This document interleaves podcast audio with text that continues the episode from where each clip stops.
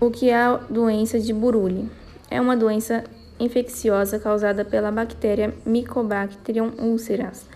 O início da infecção caracteriza-se pela presença de um nódulo indolor ou de inchaço local. Esse nódulo pode se tornar uma úlcera. A úlcera pode ser maior internamente que aparenta na superfície da pele e pode apresentar inchaço na área em redor. À medida que a doença progride, a infecção pode atingir os ossos. A úlcera de Buruli é mais comum em braços e pernas. A ocorrência de febre é incomum. Úlceras liberam a toxina conhecida como micolactona, que causa função do sistema imunológico e resulta na, na morte do tecido. Bactérias da mesma família também causam tuberculose e hanseníase. Ainda não se sabe como a doença se propaga. Ainda acredita-se que a água possa estar envolvida no modo de propagação da doença. Em 2013, ainda não havia uma vacina eficaz. Se o tratamento for precoce, o uso de antibióticos por oito semanas é eficaz em 80% dos casos. Em geral, o tratamento consiste no uso de rifacipicina e estreptocimina. Em alguns casos, usa-se claritomicina ou moxifloxacino em vez de estrepicina.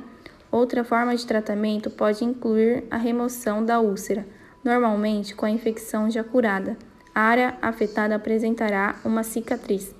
A úlcera de Buruli geralmente ocorre na região rural da África subsaariana, especialmente na costa do Marfim, mas também pode ocorrer na Ásia na região do Pacífico Ocidental e nas Américas. Foram registrados casos em mais de 32 países. Cerca de 5 a 6 mil casos ocorrem todos os anos. A doença também ocorre em alguns animais, não só em humanos. Albert Ruskin Cog foi o primeiro a descrever a úlcera de Buruli em 1897. Principais sinais e sintomas. A úlcera de Buruli geralmente surge nos braços e nas pernas, e os principais sinais e sintomas da doença são: inchaço na pele, ferida que cresce lentamente sem provocar dor, pele com coloração mais escura, especialmente em volta da ferida, inchaço no braço ou perna, se a ferida surgir nos membros. A úlcera tem início com um nódulo indolor que lentamente progride para a úlcera, na maior parte dos casos.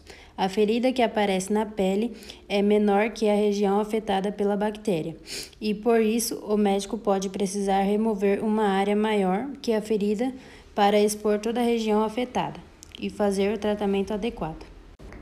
Ciclo de infecção: O Mycobacterium ulcerans entra através de feridas e contato com a água ou peixes infectados, possivelmente também sendo transmitidos por insetos aquáticos africanos, e o período de incubação é de dois meses.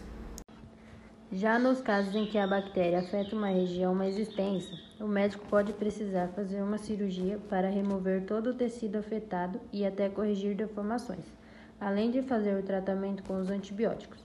Nesses casos, também podem ser necessário auxílio de um enfermeiro para tratar a ferida de maneira adequada, acelerando assim a cicatrização. Como é feito o tratamento? Na maior parte dos casos, a infecção é identificada quando está pouco evoluída e afetada a uma área inferior a 5 centímetros. Nesses casos, o tratamento é feito apenas com o uso de antibióticos, como rifampicina associada à estreptomicina, claritomicina ou moxifloxacino durante oito semanas. Prevenção da doença. A prevenção da UB é complicada pelo fato de não haver conhecimento preciso das formas de transmissão ou isolamento de antígeno específico para o desenvolvimento de uma vacina. O bacilo calmette BCG parece oferecer uma proteção contra a doença a curto prazo e, embora ainda seja objeto de discussão, a vacina do BCG parece proteger contra a osteomielite. Na ausência de instrumentos eficazes para controlar a UB, estratégias atuais se destinam a reduzir o sofrimento prolongado.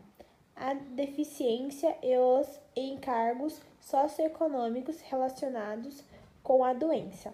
Na reunião anual do OMS para Manejo e Controle da UB, realizada em Genebra, Suíça, em março de 2005, estratégias de controle foram abordadas. Detecção precoce de casos nas comunidades com informação, educação e comunicação.